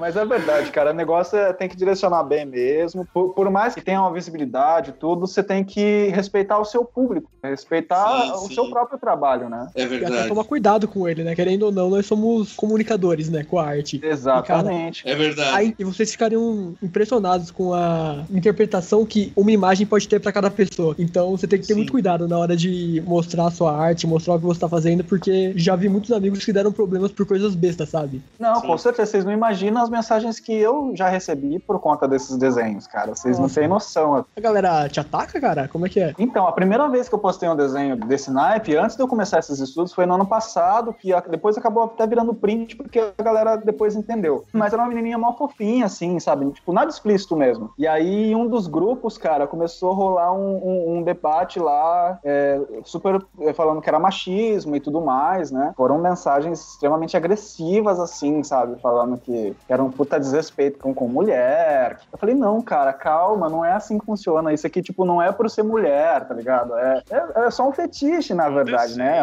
E aí, aconteceu desse ano eu começar a trabalhar nesse projeto. Eu falei, já fiz ele, já postei, já sabendo que ia vir mensagem. E de fato Sim. veio mensagem, né? Lógico que agora, acho que, não sei porquê, as pessoas vieram mais calmas, assim, pra perguntar, né? Falar, tipo, por que mulher? Sabe? Por que você não faz homem? Eu falei, vai ter homem, vai ter, vai ter tudo, tá ligado? Porque, na verdade, o foco desse projeto não é no, no, em transformar o corpo no objeto. Na verdade, é para mostrar o fetiche mesmo, né? Da, da amarração à arte do Shibari, né? Que ele é feito Sim, em, sim. em N, N tipo de pessoas. Mas lógico, de vez em quando vem umas mensagens, tipo, meu, você, né, você é um lixo, você. Quem, quem que gosta de ter amarrado? Que coisa estranha. Calma aí, calma aí, calma aí. Quem que gosta de ser amarrado? Um dos livros que mais vendeu é justamente aqueles 50 tons de cinza que tá. É, não é, é, verdade, que é- cara. Não, mas, é mas o problema. Mas, Porra do, do, negócio. Sim, sim, mas e assim, é que quando a pessoa vê essa situação, a pessoa padrão, ela vê essa situação, ela sempre acaba pensando no não consentido. Exatamente. Com a coisa cara, exato. Se foi amarrado, é estupro, foi forçado. Não, cara, calma, espera. Pensa que a pessoa que tá amarrada, ela pode estar gostando pra caralho e É, ter é pedido Não, por isso. com certeza. Entendeu? Ela pode realmente estar querendo isso. Existe. exi- É, é disso que está sendo falado. É desse fetiche que está sendo falado que existe. Em relação a essa questão, hoje em dia tem muita briga, muito debate, né? A exploração do nu feminino e tal. Eu já fiquei muito na dúvida em relação a isso. Tentando, assim, entender os, todos os lados, né? Porque tá muito louco isso aí, né, cara? E daí. Não, mas vi uma- justamente, justamente por isso que eu tô fazendo, tipo, é, não só no feminino, mas no masculino. É, tipo, mas gente vi a- gordinha, gente muito magra, saca? É isso, eles te enchem o saco, cara. Pô, com certeza, cara, você não tem noção. É, eu vi recentemente uma entrevista da Camille de Paglia, que é filósofa e tal. Ela debate muito essas questões aí de feminismo e essas loucuras atuais em relação à pornografia e ao uso do, do corpo feminino e masculino, enfim. Mas é geralmente quem reclama é pelo lado feminino. Ela, ela tem um posicionamento assim ó, de que isso aí é usado na arte desde o começo, desde os primórdios. O renascentismo sempre teve isso. Então tem um público para isso e ela não vê isso como um problema, saca? É é uma mulher falando. Ela disse que se você não gosta, tu vai lá e procura uma coisa que se adeque ao teu É. gosto também. né? Te- Não, com tendo, certeza. é, tendo esse cuidado de não jogar na tua cara aí, como a gente tava falando anteriormente ali, no- nas questões do blog ali. Agora, criticar isso como se isso fosse o problema em si, ou como se isso gerasse é, pervertidos, ou. Cara, acho que não. Isso é a mesma coisa que falar que ah, o cara lá assistiu Matrix e entrou no cinema, metralhou todo mundo, ou o cara que se suicidou depois que ouviu o Suicide Solution do, do Black Sabbath. Cara, é querer colocar um- uma culpa de uma coisa que acontece no mundo real forma em isolada. cima de né? uma coisa que é do mundo artístico, do mundo da fantasia. Acho que não é por aí, cara. né? Você- Acho que- é, é a cultura é, é a cultura do vitimismo que tá rolando ultimamente. Não é você, tipo, ah, eu não tô dizendo que não existe preconceito, que não existe É. machismo, que não existe nada disso. Mas nesse momento aparecem pessoas que, tipo, usam essa oportunidade simplesmente pra dizer, olha que coitadinho de mim, comigo também aconteceu. E que na verdade só aconteceu uma situação normal. Não aconteceu, não tem nada demais. É, nessa questão de arte, eu até entendo, tipo, por exemplo, vamos supor que se no meu caso eu fizesse só mulher, sabe, tipo, com, com um olhar de sofrimento, e etc, etc, eu acho que até, lógico, você tem que ter um respeito com o público que, que você tem, sabe? Nitidamente ali você consegue ver a expressão de prazer em todos os meus desenhos, saca? E justamente não são só mulheres, saca? Tipo, eu acho que a pessoa que quando ela vai fazer alguma coisa e trata-se de um assunto polêmico, se ela vai tratar de um assunto com imparcialidade, ela tem que ser imparcial, saca? Ela tem que realmente tratar com seriedade pra não para não pesar pra nenhum lado, sabe? Tipo, vamos ser imparcial, então vamos ser imparcial. Senão, se você der a sua opinião, você tá sujeito à crítica e pronto, sabe? Sim. É, enfim, em relação a esse assunto, eu recomendo que as pessoas assistam os vídeos da Camille de Paglia, que é muito legal. Acho que a galera tem que abrir um pouco a cabeça também. Não, com certeza. Desenha uma calcinha. Eu, como trabalho com desenho, com ilustração e design, ah, porra, desde que eu, né, já há muito tempo, e eu sou fã disso, consumidor disso, a gente sabe que ao- no decorrer da nossa vida, a nossa vida e a nossa vida profissional, a gente vai colecionando ídolos, né, e, e influências e tal. Daí eu queria, sei lá, que vocês falassem aí ah, quem são os grandes nomes. Agora na CCXP a gente teve uma oportunidade foda de encontrar vários. Eu, De pelo menos, saco de todos eles, né? babar as bolas. Infelizmente o tempo foi curto que eu não consegui babar. A babada de foi todo curtinha, só uma babadinha de leve, só uma babadinha. Porque não deu tempo, cara. Mas tipo assim, pô, né? a- Ao longo de Eu uma tinha vida, balde de saliva preparados pra aquilo. né, cara? Tem uns caras que são foda. Muitos já faleceram, outros ainda estão vivos, grandes mestres. Eu queria saber de vocês aí, quem são as influências de vocês hoje ou no passado? ou- Fala aí, Ellen, quais são as suas? Eu, eu quero saber as do Ellen primeiro. Já mandou a bola pra mim aí. Lógico. Eu acho que pelo meu traço ser bem diversificado, assim, eu tive várias influências durante a vida. As que eu sempre cito são, cara, Disney e Akira Toriyama, que são meus dois pilares. Aham. E, mas, cara, ultimamente, o que eu tenho mais consumido, assim, como referência, como inspiração, é a galera do meu meio. São os amigos, Michel, a galera que foi na CCXP, os amigos que, que eu desenho Tô junto, me trabalho sentindo junto. aqui já agora. Não, cara, o Michel, Eduardo Vieira, é, o Daniel O Edu é Vu, foda, cara. Cara, o, o Alan Santos, o Vitor Lemos, tem tanta gente, sabe? A galera que tá no nosso círculo, assim, de, de amizades, de trabalho. Que é a galera porque- que você acaba acompanhando mais de perto o trabalho, né? Porra, tem um monte de gente massa trampando, é, fazendo quadrinho, quadrinho na internet, tem editora lançando. Tá um momento muito legal no, no país, né, cara? Pra Sim, ilustrador. Não, realmente. E você vê gente nova aparecendo a todo momento. E traços tão diversificados, né? Às vezes trabalhos assim que às vezes você- o cara tá há um ano publicando coisa e você já vê aquela, aquela qualidade absurda, assim, você fala, cara, Sim. sabe, pô, onde que tava essa pessoa, onde que ela tava escondida, sabe? Eu acho que isso pra nova geração que tá começando agora é muito bom, sabe? Tipo, quando eu comecei, acho que talvez quando o Michel começou, a gente não tinha esse contato. Hoje em dia, você tem um cara que você acha foda e você vai lá no Facebook, você acha ele e pode conversar com ele, sabe? O Sim. cara pode te dar Pois, dica. Isso é muito foda, cara. Isso é muito Não, e, foda. e com isso que a gente falou de que o cara aparece do nada, você conhece o cara e de repente você vê que o cara é foda e você fica fã do cara. Foi o que aconteceu comigo com o Michel, cara. Eu conheci o Mika no, no- no- Pixel Show de 2016. Ele ministrou um workshop que eu fiz sobre ilustração infantil e eu conheci o trabalho do cara. E sério, eu pago mó pau mesmo pro trabalho do, do, do Mika. Eu acho muito foda, cara. É um, é um cara hoje que eu me espelho realmente pra tipo, tentar faz- chegar ao nível que o cara tem, porque eu gosto realmente do trabalho do cara. E você hoje no mercado você conhece gente que tem um trabalho foda e você vira fã do cara muito rápido. Porque, tipo, tem muita gente surgindo, cara, com trabalhos muito massa, né? Sim, sim, tá muito legal, cara. Fiquei uma emocionado com o boa. do Skill, cara. Ah, que bonito, velho. Eu já, eu já chorei duas vezes hoje mesmo. Quero fazer alguém chorar.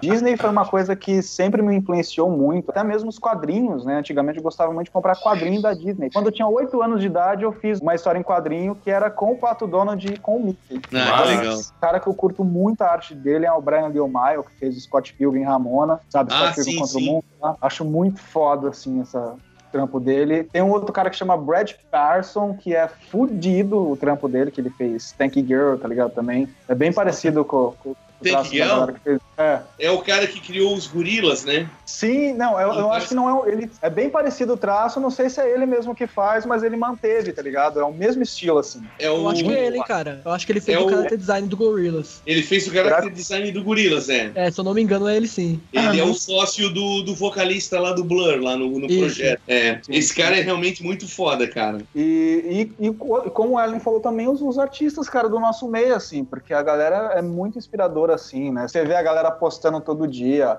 Uma coisa que é muito foda é você conseguir acompanhar os estudos, né, da galera. Tipo, a galera Sim. postando estudos. vê a evolução vê- do pessoal, cara. É demais. Exatamente, cara, sabe? Você vê a galera descobrindo coisas novas, assim, você podendo entrar junto nesse meio, tipo, putz, o cara, né, testou alguma coisa assim, vou testar também, então você tem um contato tão próximo ali, sabe? De saber a fundo, né, saber o conceito Sim, do que o cara sim. tá trabalhando, isso é fantástico, cara, É, fantástico. sensacional, cara, sensacional. Eu vi ontem mesmo um vídeo do, do Bill Shankvix desenhando, ele fazendo um, um sketch de uma Electra num encadernado de alguém, assim, e o encadernado, o fundo dele é roxo, é lilás, e ele faz uma Electra, só o rosto, assim, usando posca branca, mais um, alguma caneta vermelha ali e uns traços pretos ali. E, cara, tu vê o cara desenhando, ele vai riscando, esfregando o dedão ali pra manchar, e no final, o resultado final, cara, é impressionante, cara, é impressionante. Dá- É, é foda, né, cara? Dá, dá raiva, né? Eu sempre falo, Dá por que que raiva. não cai a mão essa galera, velho? Dá raiva,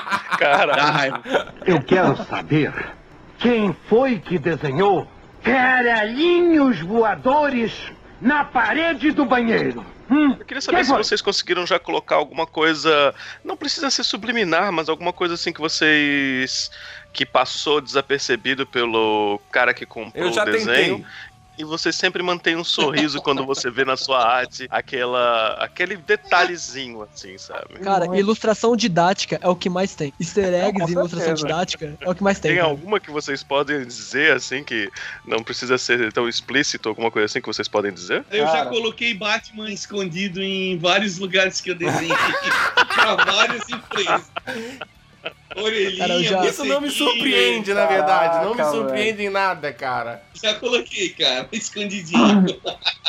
Uma vez, eu, teve um, um livro que eu, um livro de, de inglês que eu fiz que na época, tipo, eu tava mal apaixonado por uma menina, tá ligado? E aí tinha uma cena de piquenique lá e eu fiz, eu e ela, tá ligado? Com, com os nossos filhos que nunca existiram, no caso, porque eu namorei ela só 10 dias. Cara romântico. Caralho! Lembra daquele assunto lá, da depressão e paralelo? É, é esse, é esse Michel aí, Cara romântico. Mas eu, eu sempre, eu Cara, sempre eu faço já- alguma coisa, coloco, de colocar amigo em, em, sabe, cabeça de amigo em algum trabalho assim. Eu acho muito maneiro usar os amigos como referência. Aí, de vez em quando, eu vou lá e eu tiro foto do trabalho e mando pro cara depois pra, pra, pessoa ver, tá ligado? Ah, que massa. Mas Ah, Michel, você é muito nice guy, cara. Cara, eu trabalhei no estúdio uma vez de material didático e a gente fazia animações lá, né? É- Era um porre o trampo, então a gente tinha que se divertir de alguma maneira. Em mais de uma animação, não, teve uma que, que foi a mais marcante, que era um- uma menininha que ela tava lendo um livro falando de boas maneiras e tal. Na janela ao fundo, em alguns frames, tinha o amiguinho dela com os olhos vermelhos pegando fogo. E ele, ele aparecia, sabe, um frame, um frame, ele Muito aparecia bom, ali. muito bom, muito bom. Cara, e a gente usava esse moleque com o olho pegando fogo direto. É, era Caralho, era a alegria do estúdio. esse Imagina, moleque. era a alegria do estúdio e a depressão das crianças, né? Imagina como essas Caralho, crianças velho. devem ter crescido. Subliminarmente, A gente traumatizou muita gente, cara. Uma Caralho, vontade velho. enorme de botar fogo nas coisas. Caraca. Tinha um- medonho isso, né, velho? É, agora eu eu lembrei uma coisa engraçada que o Todd McFarlane, que era o criador, é o criador do Spawn, né? Da Image Comics, as primeiras 15 edições do Spawn, ele era o desenhista, né? Depois mudou. E eu não sei se vocês estão ligados. Ele desenhava sempre em uma das páginas tinha alguém usando alguma roupa, alguma coisa que aparecia o gato Félix. Uma cueca samba canção, ou o gato Caralho, Félix estava no vi. fundo. Pode procurar lá. Ou quem quiser, tiver curiosidade, as primeiras 15 edições do Spawn tem um gato Félix desenhado em uma das Caralho, páginas. que da hora isso. Que foda. É, Caraca. é bem, é bem, Mas é bem que legal. nos trabalhos de quadrinho, cara, eu encho de easter egg, assim. Não, não adianta falar que não, porque eu coloco muito. Tipo, no último quadrinho que eu soltei ano passado, que foi o 2, ele tem easter egg de tudo que você. Nossa, cara, de muita coisa, tipo, de Star Wars, de Deadpool. Eu coloquei até um chapeuzinho do Burger King no meio do, do, do negócio. Caralho, velho. Que massa. Tem uma, uma frase lá no meio que, que eu não vou falar qual é, quem quiser vai ter que comprar o quadrinho. Mentira, tem no, tem no Facebook, quem quiser pode ler lá, tá. Pô, você tava se vendendo tão bem, porra. É que não tem como, né? Eu soltei lá o primeiro. Mas eu usei uma frase que foi de, do, de uma HQ do Monstro do Pântano, de quando nasceu o Constantine na HQ do Monstro do Pântano. Uma frase do Constantine, quando ele surgiu, cara. Eu coloquei no meio dessa HQ porque Ai, foi uma que frase massa. que marcou muito a minha referência hein? Caralho. Ah, eu Pô, coisas bizarras. Vestiu a camisa do easter egg mesmo, né? Não, esse tá total, assim. Inclusive, recomendo todo mundo aí lá no meu Facebook procurar quadrinho 2, chama 2 o quadrinho. Foi feito em 24 Comprar, horas. né? Podem comprar. Inclusive, a versão impressa tá muito mais legal e vai com cardzinho super Então, então faz o seguinte, aproveita e já se vende então. Qual é o seu Facebook? Quais são as suas redes sociais? Onde encontrar você? Como comprar o quadrinho 2? Fala, Então, bom, ó, o meu Facebook, vocês podem procurar ir direto na minha página, que é facebook.com.br Michel Ramalho Arte, ou ir no meu Facebook pessoal para falar comigo, que é facebook.com.br Arte Michel Ramalho. Podem comprar direto comigo mesmo as HQs. A HQ2 está disponível lá. De noite a amanhã também vocês conseguem comprar comigo. E aí o Ana Bidino também. E se quiser conhecer um pouco do meu trabalho de ilustração, tanto na página quanto no site michelramalho.com, tem uma porrada de coisa lá pra, pra galera ver. E o Instagram, que é Isso. Mica É Ramalho. Massa, da hora. Muito E bom, o Ellen, muito se venda agora também, cara. Onde a gente encontra você? Onde a gente compra os seus quadrinhos? Como que a gente faz? Vocês podem me achar no Facebook, na minha página pessoal. Procurem o Erle Holanda lá. Eu acredito que não, vão- não vai ter outro com esse nome bizarro. e, cara, tem minha página no Facebook, o Erle Holanda Arte, www.facebook, o Erle Holanda Arte. Vocês acham meus trabalhos lá. No Instagram, arroba o Erle Holanda Arte também. E, cara, pra o- uma parada mais profissional, tem o meu Behance, behance.net barra Holanda, que vocês podem achar Porque umas o resto coisas era só também. brincadeira, né? O Behance é o que conta mesmo. O resto é só zoeira, é? O resto, foda-se. O, o Behance é pras empresas e o resto é pra galera, ah, entendi. o, o- o- é o Instagram onde eu, eu geralmente atualizo com um sketch, com coisas que eu faço no dia a dia, É, então mas é. Você sabe que, que essa é uma parada engraçada, né? Quando você vai ver a parte profissional e a parte de, tipo, pra galera, a parte da galera é muito mais legal, cara. Muito mais sim, legal, cara. sim, mas- mas é porque é aquilo que a gente falou, né? A gente seleciona o que tem que colocar no portfólio, porque as empresas não aceitam Sim. ver tudo. Né? Então, é verdade, é verdade. É tem que ficar se mascarando, né? Tem esse fator mesmo, cara, porque o Behance é onde eu tenho menos seguidores, sabe? Onde o meu trabalho é menos conhecido. Já Instagram e Facebook... É, aí você tá vai perguntar lá, pra sabe? galera, profissionalmente, assim, como o- aquele que você manda na empresa, você tem o quê? Behance? Todo mundo tem Behance, mas ninguém segue ninguém nessa porra. Ninguém curte o trabalho de ninguém. Eu só tenho o link pra mandar pras Sim. empresas, tá ligado? Tipo, Sim, sim. Caralho, é bem isso. fale. Ô, Esquilo, tu não vai contar pra gente a vez que tu tentou é, colocar um easter egg em algum Não, não, eu vou, trabalho? deixar, eu vou deixar isso subliminar. Eu vou deixar. Não vai, Vai ter, vai ter que achar. vai contar?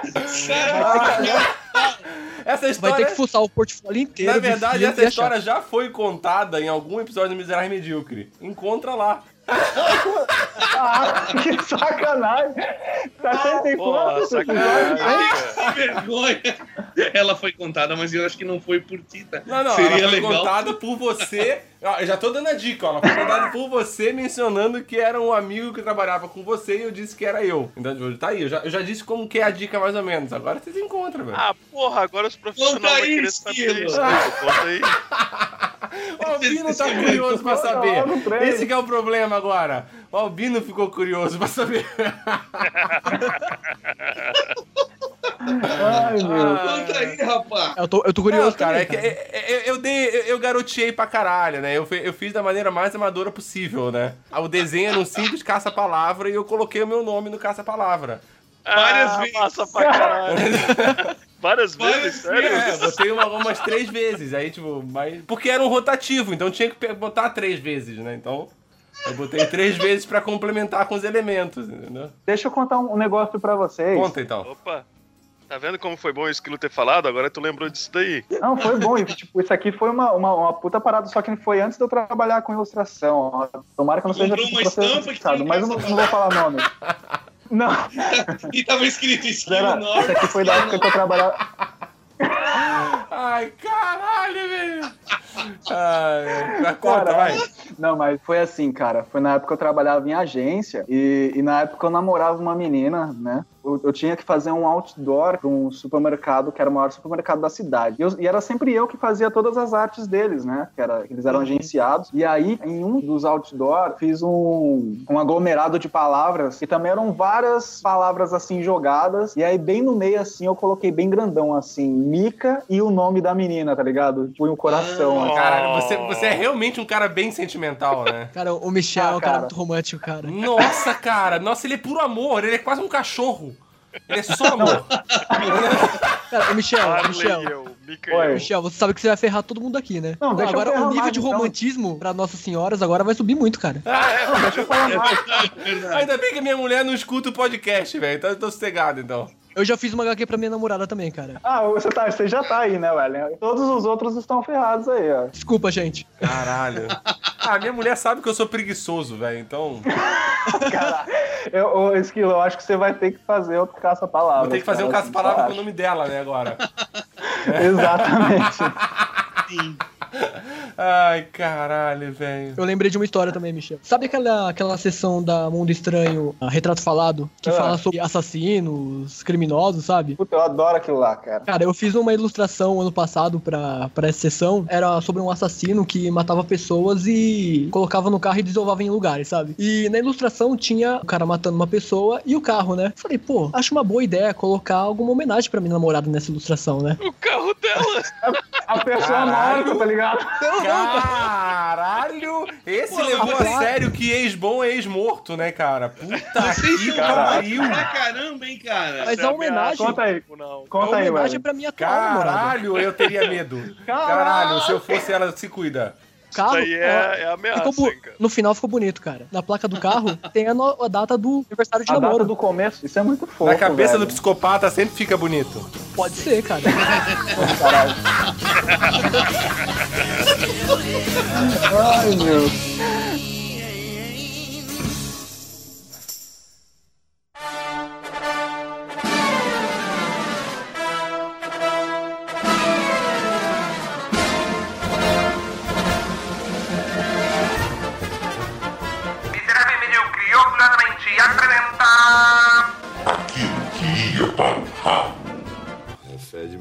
Cheiro estranho, né? Tô com um problema ali no torralo. Isso aqui cheira a merda.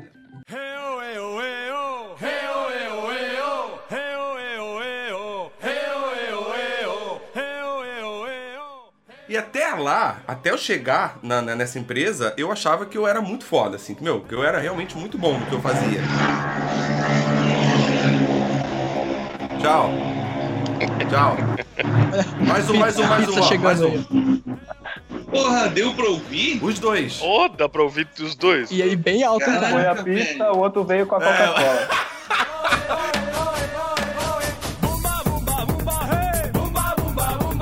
Todo o dinheiro que deu no, crowd, no crowdfunding. Cara, como é difícil falar crowdfunding.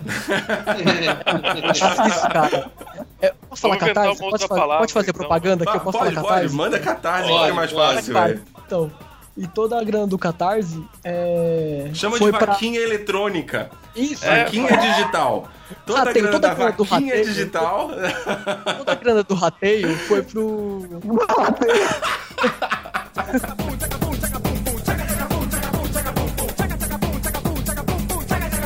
Ô, Esquilo, hoje, exatamente hoje, eu falei com uma pessoa que está ouvindo Miserável e Medíocre a partir dos últimos, sei lá, quatro episódios. E ele mandou falar que agora a gente tem 13 ouvintes. Porra aí, velho. Agora, agora vai dar certo. Agora a gente chegou em 13. Puta que pariu, É, velho. Se adicionar mais algum ouvinte, vocês bloqueiam pro cara o site pra não dar BO no número, tá é. ligado? Não, vai, Fica no 13, cara. Fecha no Vai 13. travar os downloads. Ah, vai É, cair o servidor, velho, se entrar mais gente no nosso ali. Tipo, vai dar muito, vai sobrecarregar, tá Se passar de 13, cai o servidor. é. Cai o servidor, velho. Nosso plano é só pra 13, só. Tipo. Caralho.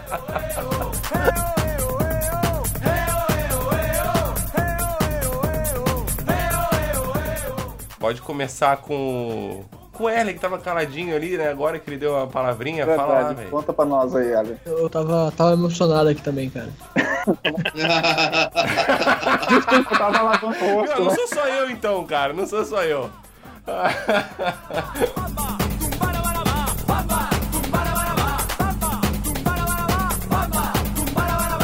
Não, eu já tenho o Google Translate instalado com várias línguas possíveis baixados pro offline já. Caso aconteça alguma merda, cara. Não, tu só precisa, tu só precisa entender o sotaque deles, porque eles vão falar inglês, só que é um É, sotaque isso é isso aí que me preocupa, mano. É isso aí que me preocupa forte, o sotaque deles. Aqueles redneck europeu falando é foda, né, cara? Imagina que da hora. Esquilo vai voltar falando que nem. Se voltar, né? Quando vier pro Brasil, falando que nem redneck, tá ligado? Tocando bluegrass. Com uma caneca de cerveja pendurada no cinto, tá ligado? Uma não, vai ter uma pra cada ocasião pendurada no cinto, velho. Bom, Vários tamanhos, né? Um pra cada período do dia. Ai, caralho. Caralho.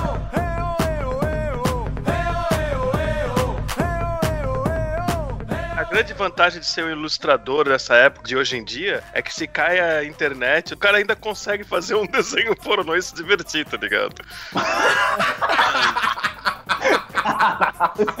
Imagina Caralho, olha o nível do empenho pessoa, pra né? punheta, cara. Ah, eu quero tocar uma punheta. Calma aí, eu vou fazer um desenho.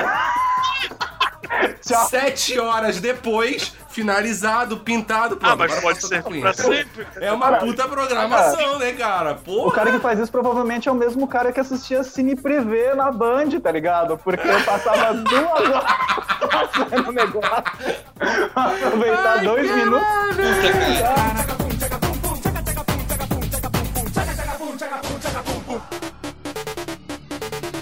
Mas é Ah, bom, já, verdade, já fica explícito na cara, velho. Já no nome, você já sabe o que, que é, tá E ligado? quem que vai pesquisar isso, né? Só o público-alvo mesmo, É, né? pô, é o público-alvo mesmo. Você vai ao nicho. É igual tipo Miserável Medíocre. Tem algumas pessoas que não escutam por causa do nome. Mas é porque é um nicho. Se você chegou a escutar isso aqui, é porque você é honrado o suficiente pra escutar isso aqui. Ou estava É. bêbado bastante. Ou tava bêbado o suficiente. Boa! Ai, cara. Ai, boa, Não, boa.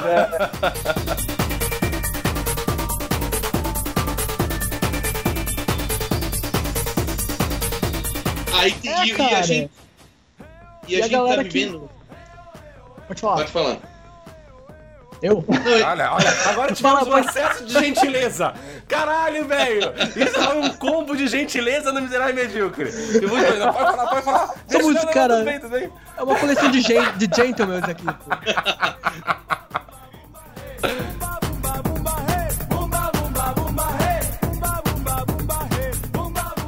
Bom, obrigado, né, Esquilo? Obrigado aí todo mundo pelo convite aí pra participar. Fiquei feliz pra caralho aí por, por poder estar jogando um pouco de conversa fora aí, dando umas risadas com vocês. E sucesso pro canal, né, cara? Espero poder voltar mais vezes aí pra, pra falar um pouco de besteira.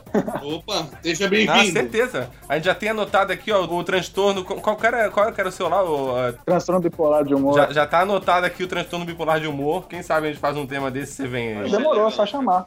Se eu, se eu, se eu, aquele, se eu não estiver tiver em crise, eu venho. Caraca, né, mano? Ah,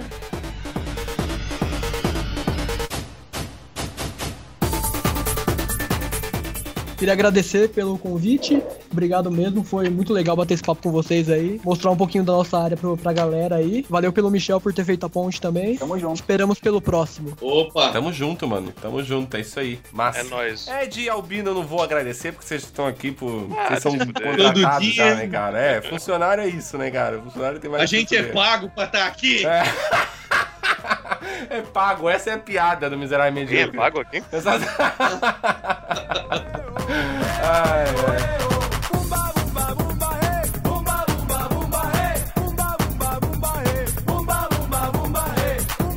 Cara, me passa os seus links do seu trabalho também, cara, que eu não vi ainda. É, eu não tenho, eu não tenho. É, eu, eu não faço nada relevante. Eu posso passar o meu Behance, o que eu mando pra empresa, porque é o que eu faço hoje, eu trabalho pra empresa. Você tem uma foto de Homem-Aranha barbudo, cara. Isso é melhor É, isso foi o Ed que desenhou. Fui eu que desenhei. Tem uma de Mulher Maravilha também que é muito mais legal, cara.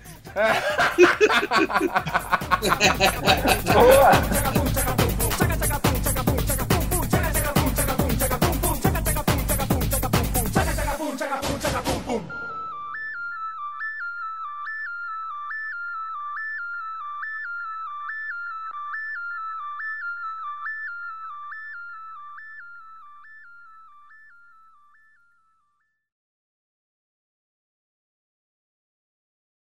Lembrando uma coisa, a hora que o Ellen tava falando, eu tava imaginando ele falando assim pro pai dele, pai, eu quero ser um químico renomado. Aí o pai dele falando, você é uma vergonha, achei que eu ia ter um filho desenhista, tá ligado?